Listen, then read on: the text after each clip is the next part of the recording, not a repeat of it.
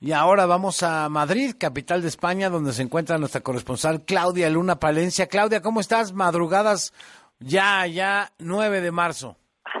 Madrugadas y todavía moradas, porque ha sido una oleada aquí de, de, mujeres y de niñas, ya sabes, eh, festejando este 8 de marzo, el Día Internacional de la Mujer, que además ha comenzado aquí en España bastante bastante agitado. Déjame decirte que esto más que nada ya se está convirtiendo como en una especie de manifestaciones cada vez con más tinte de confrontación y hemos comenzado en Barcelona. Fíjate que una conductora arrolló precisamente a tres eh, manifestantes en la diagonal de Barcelona, tres mujeres que estaban precisamente cortando el tráfico porque hemos tenido marchas y protestas y manifestaciones y reivindicaciones en todas partes de España desde muy temprano hasta la última hora, hasta hace unos momentos que fueron las últimas manifestaciones y bueno, déjame decirte que aquí en Madrid, pues sí, unas marchas multitudinarias, ¿no? Se hablan de más de 45 mil personas, los edificios más emblemáticos de la capital de España,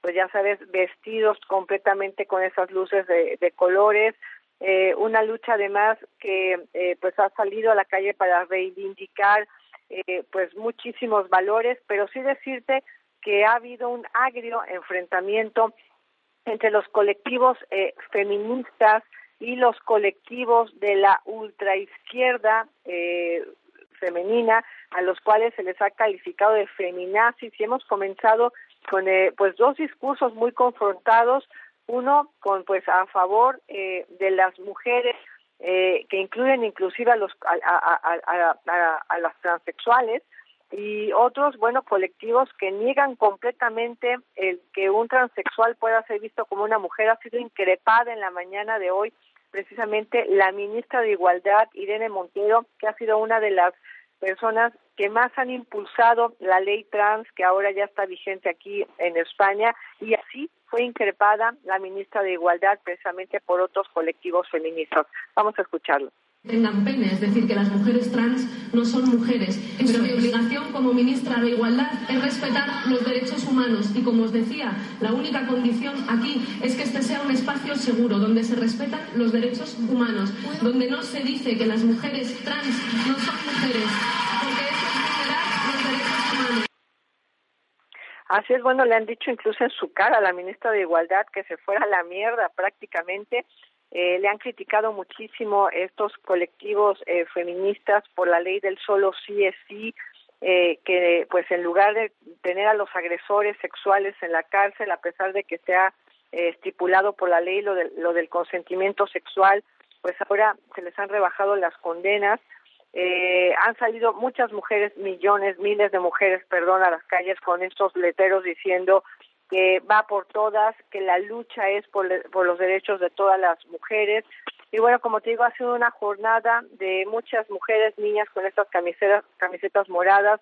Las feministas han salido desde Atocha hasta la Plaza de España, ha coreado pues a, a favor de la abolición de la prostitución, han eh, gritado consignas contra la violación, han, han, gritado consignas pues contra la violencia de género, ¿no? Ana Fernández, que es precisamente una de las representantes del colectivo 8M, pues ella decía que aquí deben de caber todos los feminismos. Vamos a escucharla a ella y enseguida a la ministra de Hacienda y de eh, María de Jesús Montero, que estuvo precisamente del otro lado de la ciudad de Madrid encabezando eh, otro colectivo de, feministas y esto fue lo que dijeron ambas. Vamos a escucharlas. Espacio de encuentro de todos los feminismos, en la, que cabemos todas y cabemos todos sin exclusión, porque somos feministas y no dejamos a nadie